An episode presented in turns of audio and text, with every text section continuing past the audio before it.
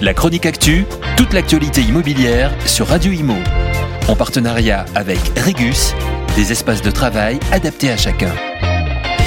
La trêve hivernale a pris fin samedi, samedi 1er avril, et ce après cinq mois de suspension. Les locataires qui ont des arriérés de loyer peuvent à nouveau être expulsés de leur logement. Il redevient également possible de couper l'électricité euh, et le gaz aux ménages en cas d'impayé, dans certains cas de figure.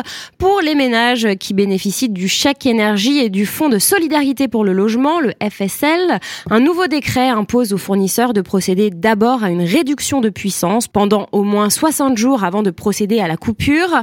Pour rappel, pendant deux ans, en 2020 et en 2021, cette période de trêve avait été euh, prolongée en raison de la crise du Covid.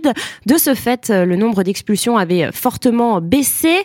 Après 16 700 en 2019, il y en a eu 8 100 en 2020 et 12 000 en 2021 d'après les dernières données disponibles.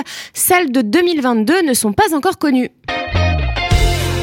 La chronique actu, toute l'actualité immobilière sur Radio Imo en partenariat avec Regus, des espaces de travail adaptés à chacun.